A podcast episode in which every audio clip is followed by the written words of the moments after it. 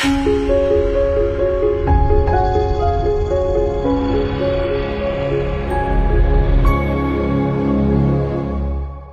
子太大，WiFi 不给力，OK。关注美国网见，道出你心中的痛。一百台高颜值路由器等着你哦，还不赶紧扫码？咦？Hello，大家好，这里是科技微报，我是软妹。今天是四月二十五日，星期二。今天锤子科技宣布将于五月九日召开新品发布会。结合目前消息，锤子推出的新机预计是坚果 Pro，价格可能在一千七百九十九元左右。此前老罗不止一次的表示新机外形惊艳到家，那么我们就坐等老罗的新相声喽。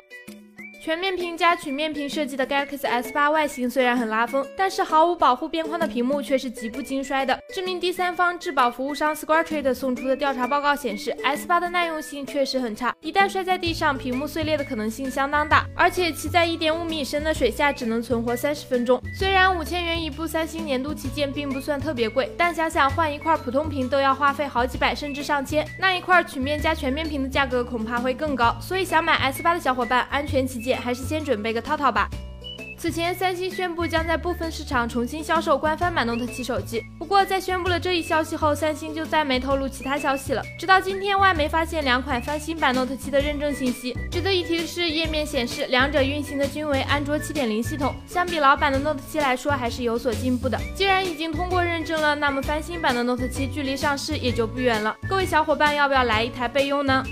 说完三星 S 八，当然要提一提潜在对手 iPhone 八。最新推出的 iPhone 八物料成本显示，从 iPhone 七 Plus 升级到 iPhone 八所需成本费至少多了七十美元。比如屏幕从六十涨到八十五美元，Force Touch 从十涨到十七美元，存储芯片从二十五涨到三十五美元，摄像头从三十六涨到三十九美元等等。但这只是手机成本架构中的一部分，算上运输、玻璃外壳等因素，iPhone 八成本涨幅确实很大。预计国行起步价在七 K 左右，各位果粉还挺得住吗？今天，京东物流宣布独立运营，原京东高级副总裁王振辉将出任京东物流 CEO。王振辉表示，京东物流依然是京东集团全资控股的子集团公司，但不排除未来独立融资和上市。五年后，京东物流将成为年收入规模过千亿的物流科技服务商。京东表示，京东物流是全球唯一拥有六大物流网络的智慧供应链企业。自营配送覆盖了全国百分之九十八的人口。不得不说，目前企业自营物流系统是越来越成熟了。各大快递公司有没有感到压力山大呢？